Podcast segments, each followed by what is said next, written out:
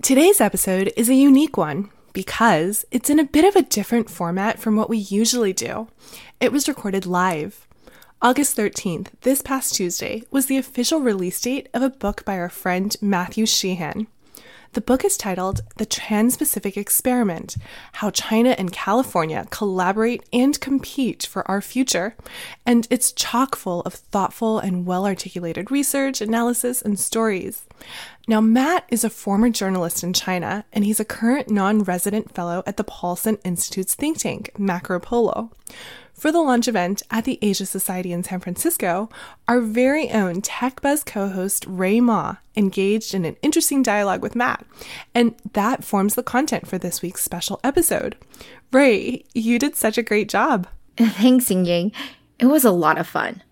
Matt is truly one of the smartest and most thoughtful voices on US China topics, and it was an honor to support his launch. His new book tells you things you never knew about how intertwined China and California are, and how that's playing out in people's lives here on the ground, in tech, real estate, and other key industries. While the US China tech relationship is only one of the six sectors covered, I'd argue that the deep dives into topics such as Hollywood China ties or even the environment are essential for understanding China's current context. These industries aren't something we explicitly cover in TechBuzz, but they are crucial to understanding the bigger macro themes. Right. In addition to the term Trans Pacific Experiment, which Matt uses to describe the students, entrepreneurs, investors, immigrants, and ideas bouncing back and forth between China and California, or a new breed of grassroots superpower diplomacy, he also talks a lot about Silicon Valley's China paradox. Now, you'll have to grab the book to see what he means by that and to decide if you agree. By the way, I just checked. It's trending as the number one new release in international economics and has also been named as an Amazon Best History Book of the Month. Congratulations, Matt! The president's key economic team goes to China. Uh, after a whole night thinking, I say I still want to do it.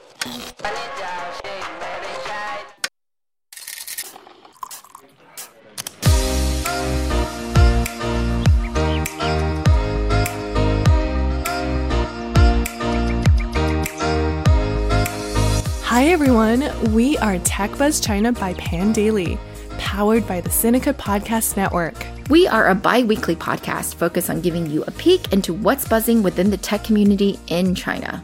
We uncover and contextualize unique insights, perspectives, and takeaways on headline tech news that don't always make it into English language coverage, so you can be smarter about the world of China tech. Tech Buzz China is a part of pandaily.com, an English language site that tells you everything about China's innovation. I'm one of your two co hosts, Yingying Liu. And I'm your other co host, Rui Ma. We'd like to acknowledge our partners Deal Street Asia and SupChina, creator of the Sinica Podcast Network. In addition to TechBuzz, you can also find Sinica, which covers current affairs, new voices, and Ta for Ta on Women, the business-oriented China Econ Talk, and the Caixin Sinica Business Brief from China's leading business magazine. If you were ever interested in visiting China and simply didn't know where to begin, Pandaily is organizing a one week immersion into China's tech scene from October 13th through the 19th. More information and applications are now available at decode.pandaily.com. Here at TechBuzz, we're also going to be in Beijing and Shanghai this October. Our inaugural invite-only TechBuzz China investor trip for public market investors is happening the week of the 7th, right after Golden Week. So, if you're around then, please tune in as we finalize where we'll be holding meetups. Come and have a beer on us. Finally, as always, if you enjoy listening to our podcast, please leave us a review on iTunes or whichever other platform you use. We're so close to hitting our 100 ratings target. Please help us get to three digits. We truly appreciate it.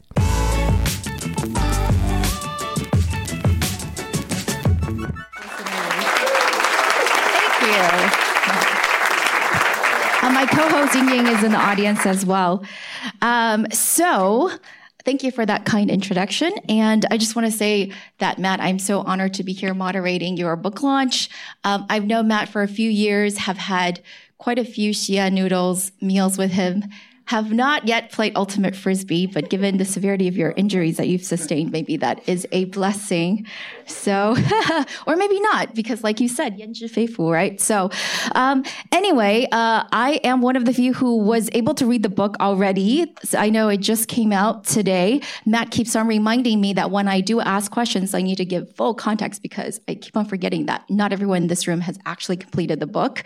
So, I'm going to give as much context before I ask my question questions, which is why I have this piece of paper here. So my first question is on education, which is the first chapter actually that you discuss in the book, and really interesting chapter. So one of the phenomena that Matt talks about is how in the 80s, such as when my parents came to the U.S., um, this was back in 85, most of the immigrants were pursuing technical PhDs, and that is very, very different from where Chinese international students are today. And that's because back then China was very behind developmentally. But now, 30 years later, you see that most of the international students, such as the ones coming to USF, you know, Stanford, et cetera, are now choosing to go back to China. And you cite an, a percentage in the book that's like 70, 80%. I, I can't remember exactly, but yeah, very high. There's no great numbers on it, um, but everyone throws out a different estimate. The point, largely speaking, is that many more students are returning now than used to be. Exactly. So, and that's because they have better opportunities, higher social status, and many have actually a lot of money back home. So, as you say in your book, you know, you don't want to be the nth engineer at Google. That's a very Chinese way of putting it, by the way. I don't know if you realize. Um, you want to be this uh, part of this elite cohort of ex Googlers in China, right? It just propels you to a different social stratus altogether. Um, and that's what happened with the guy that you talk about a lot in your presentation, Li Zhifei. Yet, as he says, uh, his Chinese employees are still far behind because of the rigidness of the Chinese education system. It's lecture style instead of the discussion style that we see here more in the States. So, what do you think are the long term repercussions of this? And who, what is this trend in education of Chinese students coming to the US and then some of the more difficulties that they've encountered recently, and also the difference in the education systems? What is this really benefiting? In your book, you ask the question which country loses more if you prevent the best and brightest Chinese students from studying in the US?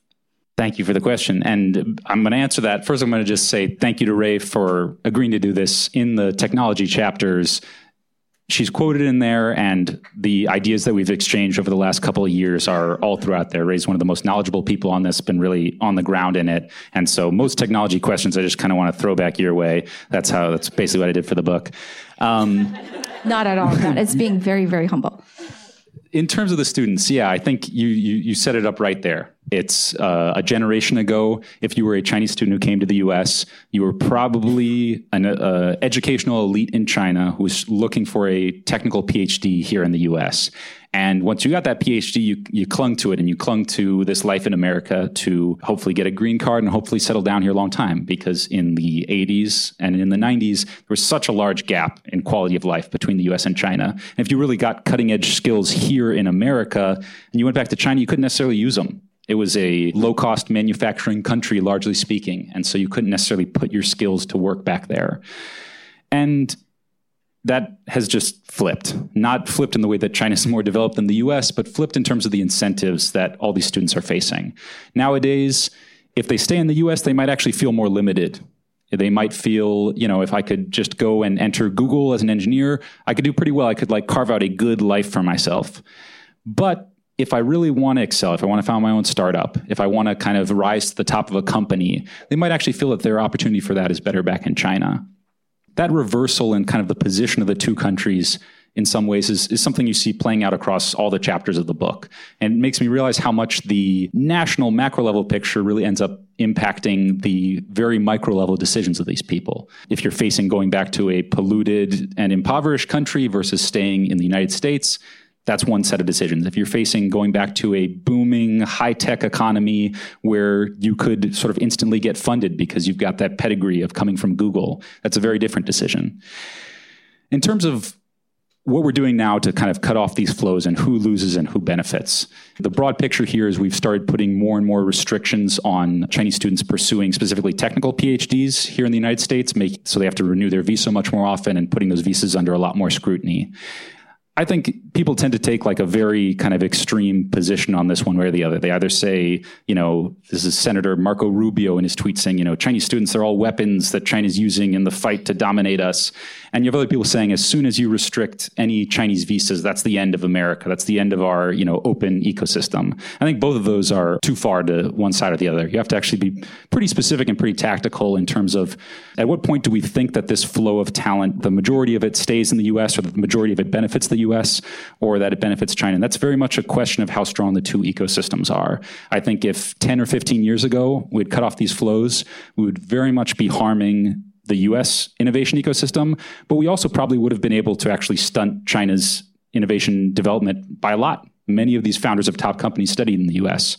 But over the past 10 years, I think China has gotten to a point where you could see a lot of this as, as potentially self sustaining.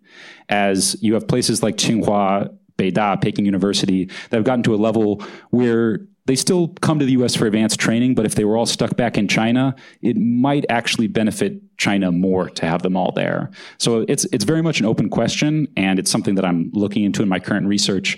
I don't have a hard line answer. Benefits U.S. benefits China, but I think it's something where yeah, we need to get past the end of American innovation or China's just trying to steal all of our goodies. We need to get past that kind of dichotomy and and look at it in a more specific and, and kind of thoughtful way. Right. I know that as part of your recent articles, you had one on AI researchers and you use their undergraduate education as a proxy for, I guess, where they were born and raised. And then there were some interesting findings from there, right? Yeah. So this is my research these days has come to focus in a lot on the artificial intelligence relationship between the two places. And recently, me and my colleague Joy Dantong Ma have done a study on this on basically where does AI talent come from, where does it go to undergrad, where does it go to grad school, and where does it work long term.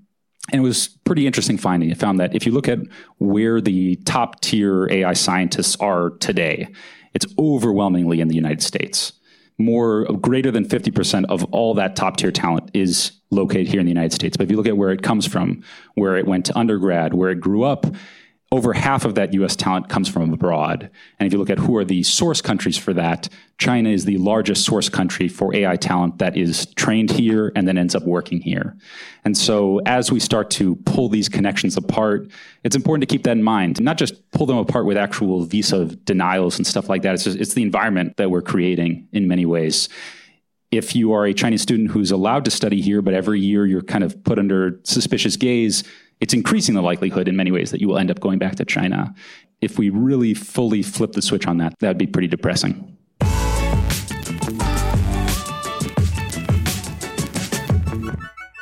So, okay.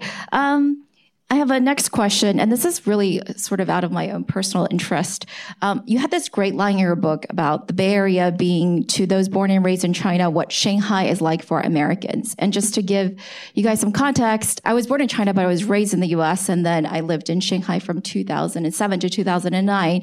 And I don't know how many of you in the audience have lived as an expat in Shanghai, but Yay, okay. I see a few hands. It's quite comfortable, right? You see like Starbucks everywhere. There's lots of salad places. So you can really, yeah, there's lots of like dive bars, you know, where you can play um, beer pong, etc. So there's really, what Matt's trying to say with this statement is that there's just enough of a cocoon where you can not really have to meld into the mainstream and you can sort of stay within your subculture. And uh, you cover folks like Tim Lin in your book. You didn't go over him in your presentation, but Tim Lin, for example, is this guy who was educated in the US and then went back to China to do a startup for actually overseas students. But I would argue that he's even, I think he's like 30, maybe. Yeah. So he's even on the, he's still like considered a millennial, right? But now we have like these Gen Zers, et cetera, where you see a lot of the consumption tastes and, values. And these are just like Gen Z on both, I guess, US and China, from my observation, tend to be more globally minded. So, my question for you is that would you envision sort of the cross cultural interaction to be like for them, right? Not like people my age who, you know, go to Shanghai to eat salad. Can we hope that there is going to be more cross pollination and more communication with the people who are still prepubescent today? do you think? Um, or is the momentum too strong based on what you said about the decoupling? Is that going to extend? Right. Yeah, I, I think it's it's a very live question And it's one that you see kind of being a not an isolated thing, but a trend over time. Like you mentioned, when your parents came here, everyone was kind of PhD students. The big change over the last 10 years is suddenly we had a lot of undergrads. And over the last five years, we have even a lot of Chinese high school students or middle school students coming and sort of embedding directly in US schools and, and having that experience from their teenage years on. And I know a lot of these people, I work with some of them. At every stage of this, you encounter a different kind of America and you relate to it in a different kind of way now I'm feeling old. I'm like, I hold out hope for the youth, you know, like the the high schoolers. That's where it's at, you know. Um, In China, if you are 30, you are old. Actually. yeah. So, so I I think that from Chinese students who came over here for undergrad, there's a lot of times there's this tendency to they arrive on a big U.S. campus, they're struggling with their academic classes, they're struggling with English, and so they end up kind of in a cocoon of other Chinese students.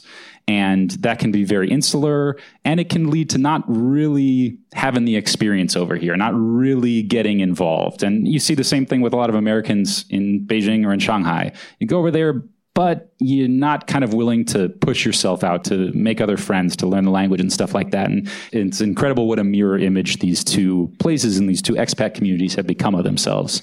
I do hope that with even younger students if you come here in high school maybe you can like properly integrate a lot of those kids that i've met they're like the only chinese kid at some high school in montana or something like that and that's a that's a very different experience and i, I do hope that there is more of an opportunity to really have that cultural exchange at that point rather than just arriving in college or later on and, and potentially encountering a lot of barriers Uh, and there are companies, by the way, who are sort of maybe not doing so much cultural exchange, but at least on the education level, companies like VIP Kid that are trying to connect American teachers with Chinese kids, like five year olds. And yeah, maybe it's going to be less decoupling and more integration.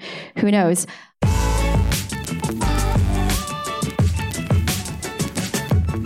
So, my next question is really about sort of tech companies, which is my expertise. So that's why uh, I'm more comfortable with this question. You note that American companies tend to go at it alone when they expand, right? So we see, you know, like the American internet giants, when they go to a new region, especially in China in the past, they've tended to just set up their own subsidiary. Um, whereas Chinese companies, it's more common, not always, but it's more common that they go and invest in a local player. And the reason you give for this is that it's like the story of David versus Goliath, right? That the Chinese companies are used to being the smaller, less advantaged player and they're more scrappy. They've had to fight against, you know, these international slash American brands coming into their territory and they have succeeded. So they have more of this belief in David being able to defy the Goliath. And so they're more willing to go and find a local player that looks very small and emerging and invest and partner with them. And how do you think this will play out, these two sort of divergent strategies in the rest of the world going forward? Because as you noted in China, there's the Great Firewall. So there's sort of limited things you can do there, but there's plenty of other territory still up for grabs. Yeah. And uh, I think you framed it up just right there in many ways, as we've seen these markets become even more segmented and divided than before, a lot of the competition between US internet giants, global internet giants, and their Chinese counterparts, it doesn't happen in China. It doesn't happen in the US. It happens in India or in Indonesia or in Brazil. And we're seeing this uh, among a bunch of different companies. Maybe the biggest example these days or recently has been Uber and Didi. Uber tried to go into China put up a very good fight over there. It was great. For a while, Uber and Didi were subsidizing their rides so much to win customers that you could like ride for free around the cities. It was it was heaven for a little bit, but eventually Uber lost. Eventually, Uber pulled out. Um, it invested in Didi, and now you've seen those two companies going head to head in other markets. And that this is the approach they take. Whereas Uber tends to bring its global brand directly into these countries in the past, Didi has instead invested in the biggest local companies. So in Brazil, that was 99 Taxi. I'm forgetting the the one for India right now, but they do this kind of proxy competition in some ways, and it it is because of the reason you described. The Chinese companies have seen how hard it is to come in and fight a scrappy local upstart in those places, And so they kind of know that their best opportunity is partnering with those scrappy local upstarts, maybe giving them funding, maybe sharing technology or helping them build their backend or something like that, and letting them do the fighting against Uber or against Amazon or against companies like that how this plays out will very much depend on probably the industry and the type of uh, service that's being provided. I think a lot of the US companies, Google, Facebook, they learned the lessons in a in a different era of the internet, an era when Google in the early 2000s it could basically just throw up a website and suddenly be a global player. It didn't have to localize its services that much because it was a search platform. Same with Facebook. You're just putting pictures up. It's not actually conveying services in the real world to people. But a big change in the internet in the last few years has been it's a lot more granular. It's a lot more nitty gritty. It's about actually handling a fleet of drivers or actually putting scooters out around the cities. And that requires a lot, even more of that kind of like local grit and local know how. And I think that is maybe something that will lean in the favor of the local startups, whether they're in Southeast Asia or somewhere else. But Silicon Valley's cast its net pretty wide and it has a lot of brand recognition in a lot of places. So this one's very much up for grabs. I think one sort of shorthand version of this people sometimes use is you know, Silicon Valley will dominate the developed world, the US, North America, Europe, and China might have an edge in partnering in places like Southeast Asia and places like that. We've yet to see if that's really going to come to fruition, but I think as a kind of a mental model to check against in the future, that might be a good place to start every tech company I know of claims they localize um, to their region. So, uh, but yes, I have definitely heard that Chinese companies tend to boast that they localize better because they are more operational. They're more willing to go and do the dirty work and be nitty gritty, et cetera. And, you know, maybe they have uh, more in common with the developing markets. Um, we'll see if that's true.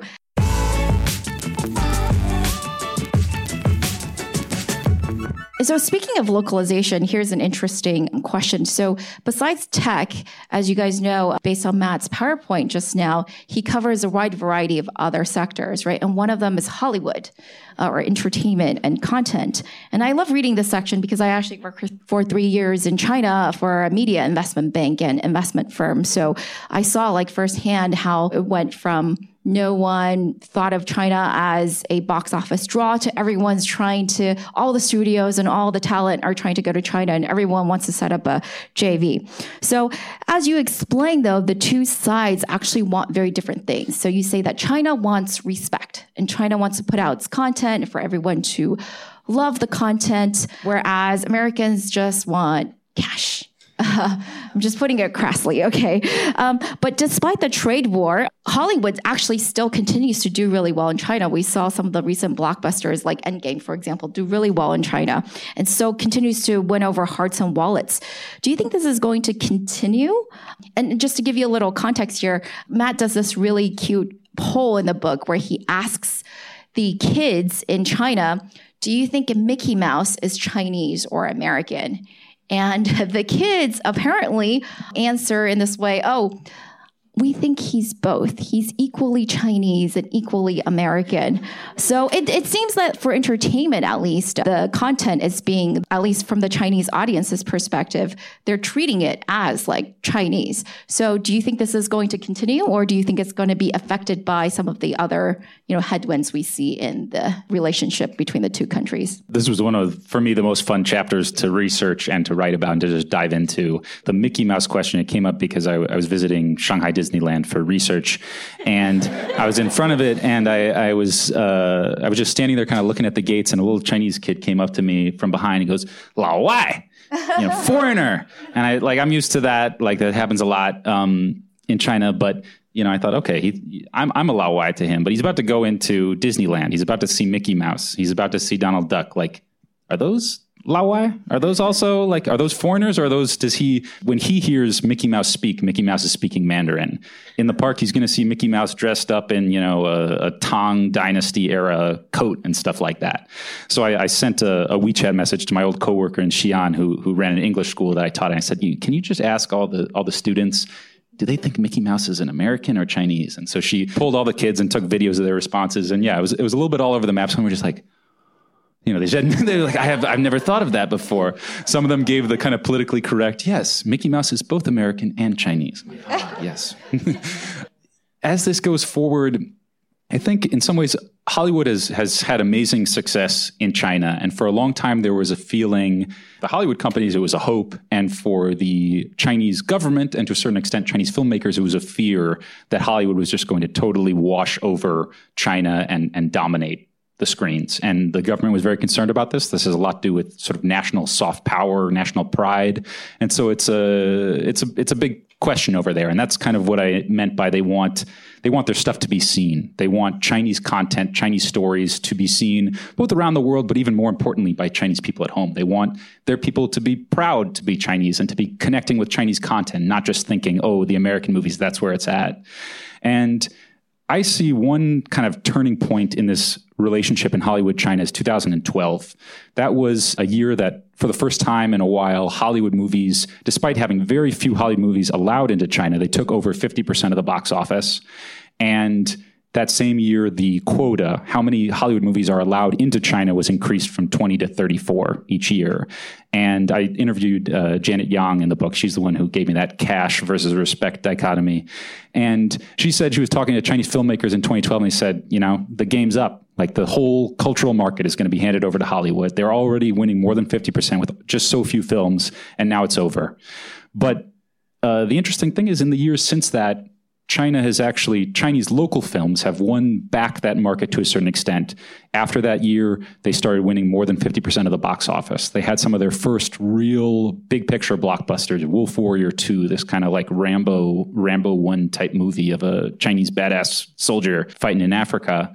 And I think that while the American movies, the Avengers, Fast and the Furious, like these mega franchises have a huge market in China, have a huge pull over there. We've actually seen the beginning of Chinese films that are able to adopt enough of those Hollywood techniques to look good for the first time, to like really look like a sort of glossy, shiny Hollywood movie, but still starring Chinese characters, telling Chinese stories, and all that kind of stuff. And I don't think this is not a market that's going to go all one way or the other. But it's been interesting to watch Chinese films kind of have a, a comeback and at least carve out their own place over there. It's something I, I reported on, wrote in the book, and just a lot of fun to get in mix of that stuff with movies. Yeah, you actually went to Hengdian, right? The city basically. Hollywood of China. Yeah. yeah. very gritty Hollywood. Yeah. It's not really Hollywood. It's more like uh, where all the sets are.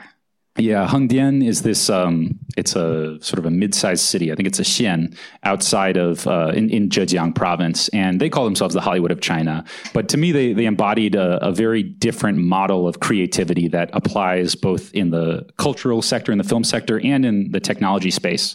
Whereas in the U.S., we tend to think that these things, these industries, are, are very kind of ethereal. Like the the magic of Hollywood, there's it has nothing to do with the physical property. It has to do with storytelling magic. In technology, we think it's just that kind of freedom of expression, that freedom of mind that allows us to kind of dream up these big ideas in a dorm room. And that has worked very well for Hollywood and for Silicon Valley to a certain extent.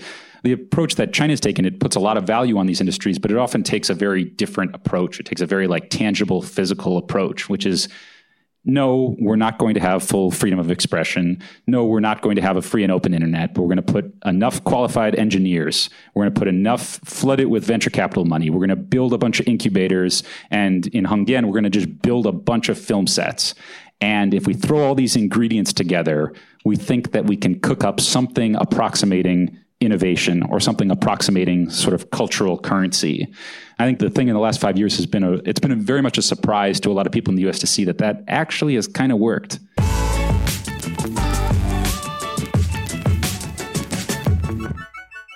All right. I know we're almost out of time, so I want to go to the last question before we open up to the audience for questions. Matt, as we know, this Trans Pacific experiment that you've chosen to cover is constantly evolving, right? Even from when I first knew you were starting the book, just a few years back when you were starting the Chinafornia newsletter to now, I think things have changed quite a bit in all the sectors you cover: real estate, education, uh, technology, uh, politics, etc. So, other than following your work on Macro Polo and following you on Twitter, which I suggest everyone in the audience does, how should we continue to keep abreast of everything that's going on?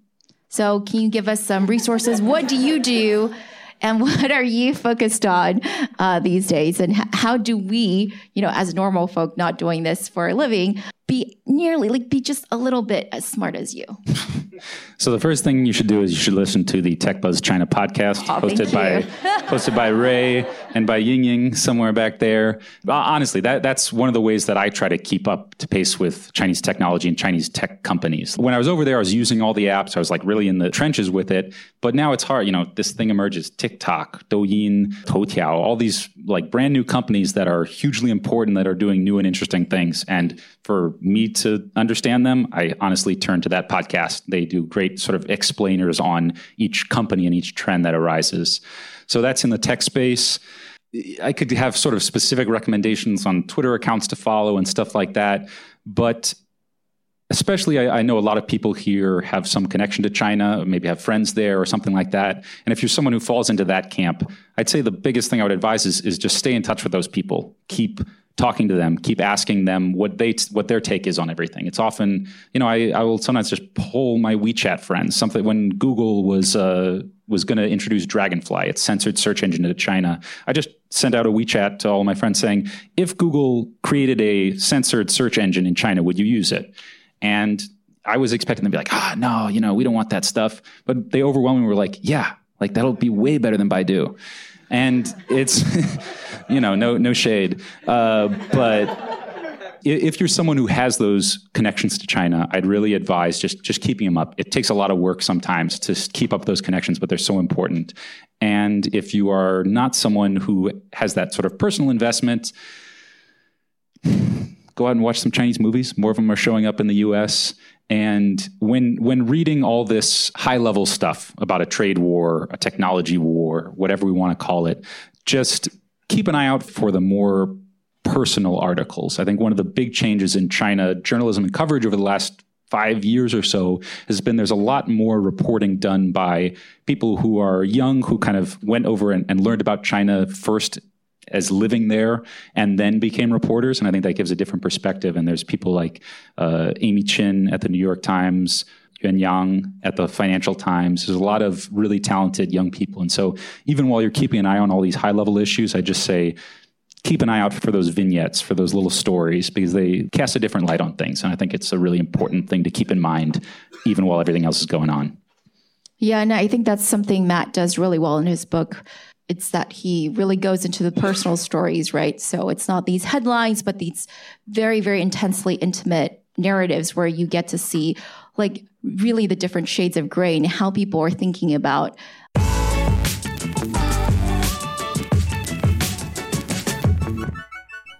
That concludes our recording of yesterday's program. Please do let us know what you thought of this first ever live Tech Buzz episode by writing to us, tweeting at us, or leaving a review. If it's not clear by now, you should definitely also read and review Matt's book on Amazon.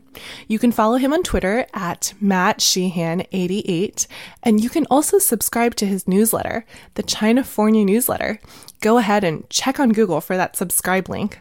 Personally, I think what makes Matt special as a writer, in addition to his ability to make up catchy new phrases like Chinafornia, is his ability to infuse human stories with analysis and academic stories with humanity. He's a born and raised Californian who spent five years learning Chinese, and he went on a journalist adventure to far flung places in China, oftentimes living with Chinese families. The book ends with this open question of how the US and China will relate to each other in the coming years. Indeed, one of its overarching themes is that while the levels of informal exchanges of people, ideas, and capital between these two regions are at an all time high, the formal, high stakes geopolitical relationship is at a low. And tech is going to be a key sector in which these battles play out. Driving towards a better relationship and a better understanding is a core reason why we're inspired to keep working on Tech Buzz. And it's also why we cherish, respect, and really hope to hear from more voices like Matt's. All right, that's all for this week, folks. Thanks for listening. We really enjoyed putting this together, and we are always open to any comments or suggestions. You can find us on Twitter at the Pandaily, at TechBuzzChina, and my personal Twitter account is R U I M A. And my Twitter is spelled G I N Y G I N Y. Tech Buzz China by Pandaily is powered by the Sinica Podcast Network. Pandaily.com is an English language site that tells you everything about China's innovation. Our producers are Sha Wan and Kaiser Kuo. Our intern is Wang Menglu. Thank you for listening.